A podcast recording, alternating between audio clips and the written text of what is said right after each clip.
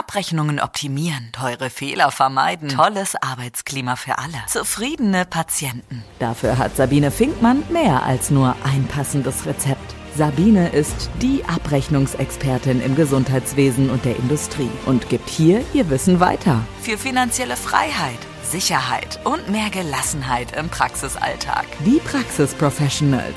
Deine Wissensspritze mit nur positiven Nebenwirkungen. Hallo, du wundervoller Mensch. Herzlich willkommen zu meinem Podcast oder meinem YouTube-Video. Ich weiß ja nicht, was du dir hier heute anschaust. Und vor einiger Zeit hatte ich einen ganz fantastischen Interviewpartner, den lieben Herrn Dr. Braun aus der Kanzlei Lex Medicorum in Leipzig. Und ich habe sehr viel Glück gehabt, denn ich durfte ihn gleich für ein zweites Interview gewinnen. Und heute möchte ich sehr gerne, herzlich willkommen erstmal. Hallo, Frau ähm, Winkmann. möchte ich sehr gerne mit Ihnen über das Thema Dokumentation, ärztliche Dokumentation und auch das Thema Prüfverfahren sprechen. Mhm. Und okay. Mh, super, freue ich mich. Klingt gut. sehr gut. Ich würde das gerne mal so ein bisschen einleiten. Ähm, ich mache ja sehr, sehr viele Seminare und äh, über Dokumentation und Prüfverfahren zu sprechen, ist für mich ein Standard, der dazugehört, weil es geht nicht nur darum, was kann ich eigentlich abrechnen, wie kann ich Geld verdienen, sondern für mich gehört zu einer umfassenden Beratung auch, was muss ich eigentlich dokumentieren, was konkret ist im Rahmen der einzelnen Leistungsziffer zu dokumentieren und es geht ja nicht nur um Abrechnung bei der ärztlichen Dokumentation, sondern ja auch immer noch mal um die ärztliche Haftung. Und ja, ähm, ich sag mal, also aus meiner Erfahrung heraus werden die Dokumentationen ja angefordert, zum Teil bei Wirtschaftlichkeitsverfahren, mhm. aber ja auf jeden Fall auch, wenn es um Falschabrechnung geht oder im Rahmen der Plausibilitäts- und Zeitprüfung. Und ja. ich freue mich heute darüber mit Ihnen sprechen zu können, weil das Feedback ganz oft in meinen Seminaren ist, ich freue mich immer, wenn einer dabei ist, der sagt, nee, das, was die Frau Finkmann sagt, das stimmt, weil das genau das ist mir passiert. Aber ganz, ganz oft höre ich dann, ach, Frau Finkmann, das ist doch Panikmache. Ich arbeite schon seit 30 Jahren und ich habe noch nie ein Prüfverfahren gehabt. Und da bin ich total gespannt, äh, was, was Sie A zur Dokumentation und zur Notwendigkeit sagen und B, haben wir denn überhaupt Prüfverfahren? Also mit der Frage, mit der Frage würde ich mal beginnen. Ja, also Sehr gerne. Ja, wir haben äh, Prüfverfahren und das nicht so knapp. Also ganz im Gegenteil. Ich sag mal so, wer tatsächlich ein komplettes Berufsleben in der GKV-Versorgung ähm, sozusagen absolviert und keine Prüfung gehabt hat, das, äh, dann ist wirklich sehr viel sehr richtig gelaufen. Also hat wirklich sehr viel gut geklappt. Das ist ja auch letztendlich das, was ja auch ihre Tätigkeit ist, ne? sich anzugucken, okay, wie ist die Abrechnung, wie lässt sie sich natürlich optimal gestalten, aber eben an welchen Stellen muss ich sie so ähm, mit Leben füllen durch die Dokumentation, dass ich vor so einem Prüfverfahren sicher bin. Ja. Wie ist es mit den Plausibilitätszeiten? Wann bin ich da auffällig? Was macht der Fachgruppendurchschnitt bei der Wirtschaftlichkeitsprüfung etc.? Das sind ja diese ganzen Themen. Und ja, ähm, die ähm, Abrechnungsprüfungen in der GKV-Versorgung nehmen meiner Wahrnehmung nach eher zu. Also es ist ähm, die, die drei großen, sage ich jetzt mal, sachlich-rechnerische Richtigkeitsüberprüfung, Plausiprüfung und Wirtschaftlichkeitsprüfung. Das sind die drei Verfahren, mit denen man sich auseinandersetzen muss. Zugegebenermaßen, jedenfalls ist das hier mein Eindruck, auch hier so bei uns jetzt, sage ich mal, in den ähm, neuen Bundesländern, ähm, hat sich durch die EBM-Reform 2020 die Plausibilitätsprüfungsverfahrensquote, die jetzt guckt, habt ihr jetzt hier die 780 Stunden gerissen oder nicht? Das hat sich ein bisschen äh, reduziert, aber dafür deutlich mehr, deutlich mehr nach vorn gegangen, die reine sachlich-rechnerische Richtigkeit, also dieses genaue Schauen auf die einzelnen EBM-Ziffern und die Wirtschaftlichkeitsprüfung äh, und gerade letztere auch durch alle Fachgruppen hinweg, ähm, sei es Zahnmediziner oder eben die Humanmediziner dort bei allen, an allen Fronten. Und das ist tatsächlich ein Punkt, der für alle Praxen relevant ist. Entweder, weil man in der Situation ist und gucken muss, was mache ich jetzt mit so einer Prüfung, aber vor allem präventiv. Wie kriege ich es, wie kriege ich es eigentlich unterbunden, beziehungsweise wie kann ich mich bestmöglichst davor schützen? Ne? Ja, und es gibt ja Möglichkeiten. Das ist ja auch der Part, den ich mit abdecke, zu sagen, äh, schauen wir mal die Honorarunterlagen an. Auf der einen Seite, welche Potenziale gibt und es gibt immer welche. Ja. Aber auf der anderen Seite auch zu sagen, hey, schaut mal, wir haben hier echt ein Risiko. Das ist nicht plausibel ich nehme jetzt mal klassischerweise die Psychosomatik, die 35, mhm. 100, 110, mhm. das ist ja bundesweit der Klassiker. Absolut. Ja. Und wenn die natürlich in der Menge nicht plausibel ist, dann habe ich halt das Problem, dass ein Prüfverfahren kommt häufig und dass ich die Akten einreichen muss. Und ja. ich kann an der Stelle immer nur sagen, wer viel fragt, kriegt viel Antwort. Und mhm. ja, bei das Einreichen der Akte ist der Arzt halt komplett, ich sag's jetzt mal, nackt. Und ich mhm. sehe dann natürlich auch, ob da vielleicht noch andere Dinge schiefgelaufen sind. Das erleben Sie auch so, oder? Absolut, absolut. Und was Sie jetzt gerade sagen, also die, ähm, die Patientenunterlagen, dass die angefordert werden, das ist gerade bei der 35100, 35110, das ist ein riesen, riesen Thema. Das ist sozusagen eigentlich da immer äh, der Fall. Und es hängt ja mit zwei Faktoren zusammen. Also jedenfalls aus meiner Wahrnehmung. Faktor eins gerade die, die Psychoziffern, äh, sage ich jetzt mal so ein bisschen salopp gesprochen, die sind ja nur alle an eine Mindestzeit gebunden. Ne? Ja. Und ähm, ich muss ja nun mindestens 15 Minuten geredet haben mit den Menschen, damit ich das überhaupt abrechnen darf. Und wir können das ja jetzt analog übertragen äh, auf das problemorientierte ärztliche Gespräch mit den zehn Minuten. Ne? Und ähm, da ist, beobachte ich schon nicht selten die Wahrnehmung da, naja gut, also wenn ich jetzt 13 Minuten geredet habe, kann ich es auch machen. Oder äh, ich hatte mal einen Fall, da hat der Betroffene das zusammengerechnet. Ne? Der hat gesagt, okay, ich habe jetzt mal so und so viel, da war der Patient, da habe ich mal vier Minuten mit dem geredet, dann war ich noch mal, da haben wir da noch mal acht Minuten geredet und dann noch mal zehn und dann habe ich ja ganz oft mich ihm gewidmet, dem Patienten, von der Denkweise auch nachvollziehbar, ne? aber eben nicht ähm, EBM-konform. Ja, Vollständigkeit und, der Leistungserbringung, ne? Ich muss den obligaten Leistungsinhalt an dem so Tag erbringen, an dem ich es abrechne, ne? So ist es. Und das äh, war dann hier das Problem, dass eben auch die Dokumentation in den Fällen dünn war. Mhm. Und wenn ich dann an der Hand der Doku eben genau zwei Dinge eigentlich nachweisen können müsste, nämlich erstens, worüber habe ich denn mit den Menschen gesprochen und ist das wirklich so aufwendig, dass ich überhaupt plausibel darstellen kann, dass es 15 Minuten sind, weil die wenigsten machen das, dass die sagen so, 14.15 Uhr Beginn des Gesprächs und dann 14.30 Uhr Ende des Gesprächs. Das macht eigentlich niemand. Ne? Ähm, wobei ich tatsächlich mal von jemandem aus der Abrechnungsabteilung einer, einer kassenärztlichen Vereinigung, äh, ohne jetzt hier den Namen zu nennen, aber von einer kassenärztlichen Vereinigung das mal genauso gehört habe, dass das eigentlich das wäre, was man erwartet. Ja. Wenn ich das den Ärzten sage, sagen die immer zu mir, Herr Braun, wie sollte das funktionieren? Das lässt sich überhaupt gar nicht implementieren im Praxisablauf. Und, äh, und auf zweiter Ebene eben die ja. Frage, habe ich den obligaten Leistungsinhalt abgebildet? Zumindest das. Ne? Und dann habe ich nämlich sonst ganz schnell ein Problem, dass ich eine Zeitplausi-Prüfung kopple mit einer sachlich-rechnerischen Richtigkeitsüberprüfung. Ja, und dann wäre natürlich die, der, oder Aufwand immer höher, aus der Nummer wieder rauszukommen. Ja, ja tatsächlich. Ähm, ich erlebe das auch so, dass die Ärzte, und so berate ich das auch, die Gesprächszeit dokumentieren müssen, entweder, entweder von bis oder zu sagen, ähm, psychosomatisches Gespräch, das zu dokumentieren, äthiologische Zusammenhänge und so weiter, was auch in der Leistungslegende steht.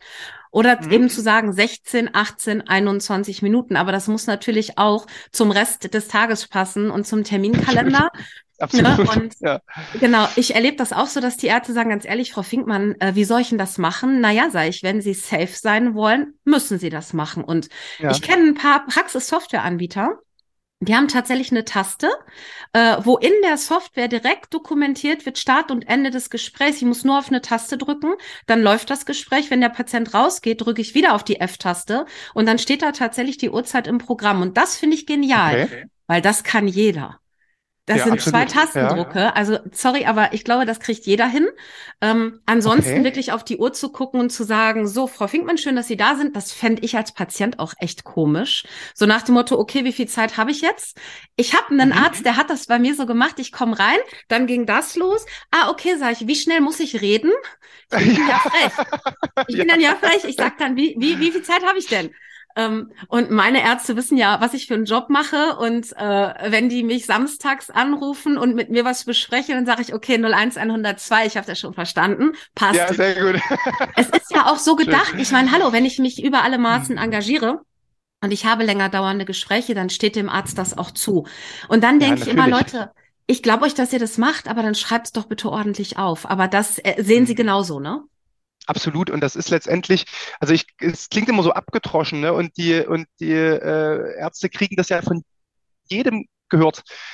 Aber tatsächlich, Dokumentation ist alles. Also ohne eine gute Dokumentation hat man in den Abrechnungsprüfungsverfahren wirklich eklatant schlechtere Erfolgschancen. Es ist einfach so. Ne, wenn das äh, gerade gerade jetzt zum Beispiel die Wirtschaftlichkeitsprüfungsverfahren, die leben von den Einzelfällen. Ne, da ist natürlich, kann man sich dazu äußern, was ist der Fachgruppendurchschnitt, was gibt es für Praxisbesonderheiten, kompensatorische Einsparungen etc. Ne, das sind sozusagen die Klassiker, die man dort abprüft. Aber regelmäßig ist es so, dass die Prüfungsstelle sagt, okay, das sind die Fälle 1 bis 30, ähm, alle anonymisiert nur mit den Nummern. Und dann wird dort ganz konkret gefragt, warum ist dort der Ultraschall gemacht worden, warum hat die, die äh, Verordnung stattgefunden und dann muss ich das anhand der Akte belegen können. Und wenn ich das nicht kann, da kann ich sozusagen nur sagen, da ist die Situation vom Beschwerdeausschuss dann immer im, im Widerspruchsverfahren immer etwas unangenehm. Wenn da sozusagen die Frage kommt, man ist dann blank, ja, da äh, wird es an der Stelle schwierig, ja.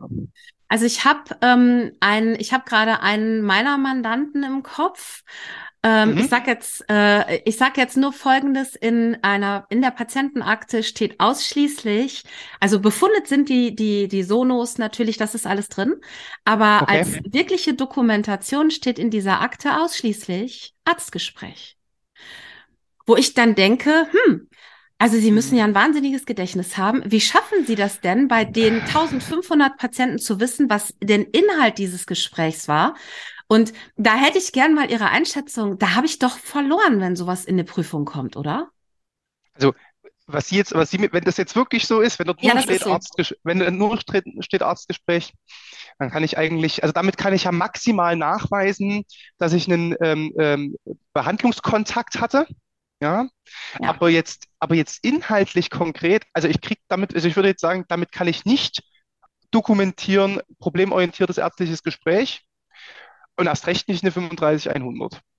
Ja, und wenn wir jetzt mal überlegen, ähm, das sind, ähm, das, das ist jetzt kein Hausarzt und auch kein mhm. Operateur, mhm. Gott sei Dank. Okay. Mhm. Aber es gibt ja schon auch bei anderen Fachgruppen so Komplexziffern für die Behandlung des Patienten fürs ganze Quartal neben ja. der Grundpauschale. Ja. Aber ich kann ja gar nichts davon abrechnen, weil ich nicht beweisen kann, was ich konkret wirklich getan habe. Und da ja, denke ja. ich dann noch immer die ärztliche Haftung. Wenn da irgendwas passiert, was will ich denn über Arztgespräch wirklich an Feedback geben, dass ich den Patienten aufgeklärt habe, dass ich ihm das gesagt habe, dass er sich so und so verhalten soll? Und auch bei also, Medikamentenverordnungen. Ich kann ja nicht mal nachweisen, warum das notwendig war, oder? Nee, äh, ich, ich sehe es genauso. Und vor allem, was Sie jetzt sagen, das ist zum Beispiel so ein Problem. Also es bleibt bei mir gleich, äh, gleich so auf, ähm, bei der, bei der Chronikernziffer, äh, insbesondere auch im, im hausärztlichen Bereich, ähm, erleben wir es nicht selten in den Prüfverfahren, dass die KV kommt und, und sagt, Mensch, ähm, ihr habt die Ziffer falsch berechnet oder falsch angesetzt, weil ihr habt die angesetzt, weil jemand eurer Einschätzung nach chronisch krank ist. Ja, Deswegen habt ihr die Chronikerziffer. Ne? Genau. Und es ist ja aber immer, ich, die bildet ja nur ab, das brauche ich Ihnen ja gar nicht sagen, äh, sage ich jetzt sozusagen hier nur äh, fürs, für unser Gespräch nochmal, ähm, dass die ja abbilden muss, dass ich den erhöhten Aufwand habe, ja. weil jemand eine entsprechend chronische Erkrankung hat. Und diesen erhöhten Aufwand, den kriege ich ja nur nachgewiesen durch die Dokumentation. Und äh, das ist letztendlich was, wo, wo man dann auch gucken muss. Klar kann man dann sagen, okay, äh, im Verfahren selber, vor dem Ausschuss, ne, im Prüfungsverfahren, wenn ich jetzt zum Beispiel in Widerspruch gegangen bin, ne, äh, vor dem Ausschuss kann ich mich natürlich dazu erklären und kann das alles äußern und so weiter. Aber letztendlich, das ist jedenfalls meine Erfahrung, sagen Sie mir gerne, ob Sie das anders kennen, aber es ist viel, viel schwieriger, das Prüfungsergebnis positiv zu beeinflussen im Widerspruchsverfahren, als vorher, wenn ich die Stellungnahmeaufforderung habe, dort richtig ja. investieren kann von der Argumentation, eben auch mit der Dokumentation und dann entweder im besten Fall natürlich einen Regress vermeiden kann oder zumindest dafür sorgen kann, dass er sich wirklich deutlich reduziert hat. Ne? Und das äh, ist da viel leichter als dann in der, in der ähm, Widerspruchssituation. Ja, das sehe ich auch so und das geht halt nur über eine ordentliche und umfassende Dokumentation, auch wenn das nervt. Aber auch ja, da für alle genau. die, die heute zuschauen oder zuhören, es gibt ja Möglichkeiten. Man kann sich ja auch mit Textbausteinen helfen, um den obligaten Leistungsinhalt abzubilden. Ich sage an der Stelle immer, kein Arzt kann den EBM auswendig.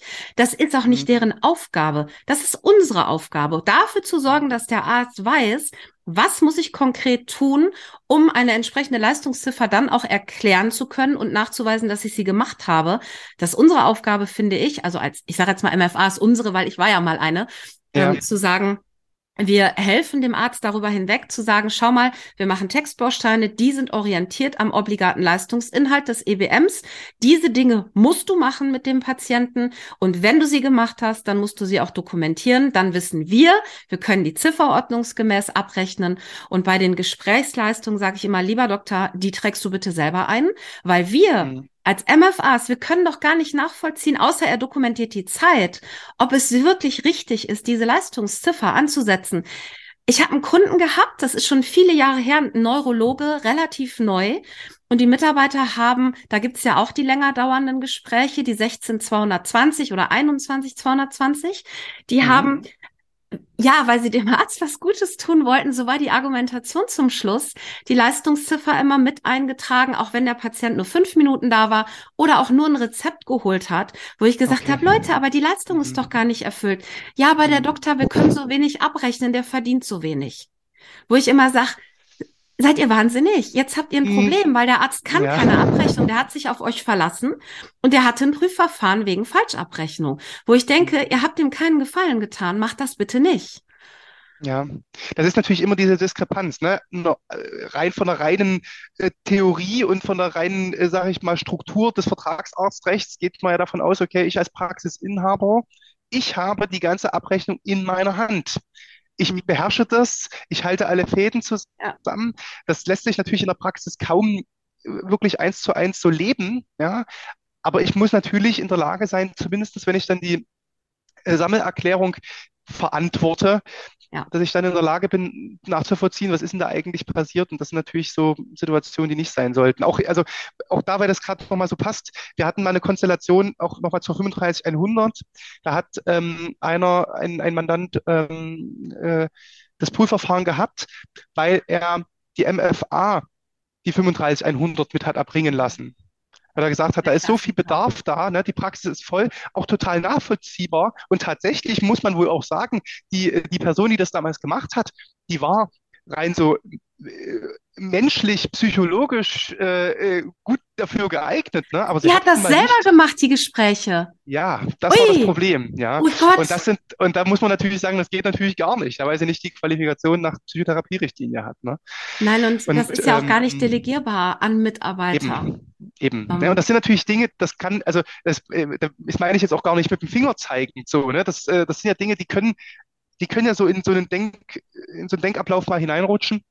Aber deswegen ist halt wichtig, dass man sich da vorher mal guckt, äh, sich anschaut. Ich sage immer, das Beste wäre aus meiner Sicht, man schaut sich wirklich mal so die großen Hauptabrechnungsziffern an, so die Top 10 der Praxis, ähm, äh, mit denen man auch den meisten Umsatz macht, die am meisten anfallen und schaut sich wirklich an, wie Sie es jetzt gesagt haben, mache ich den obligaten Leistungsinhalt und vor allem habe ich den dokumentiert. Ja, das ist ja.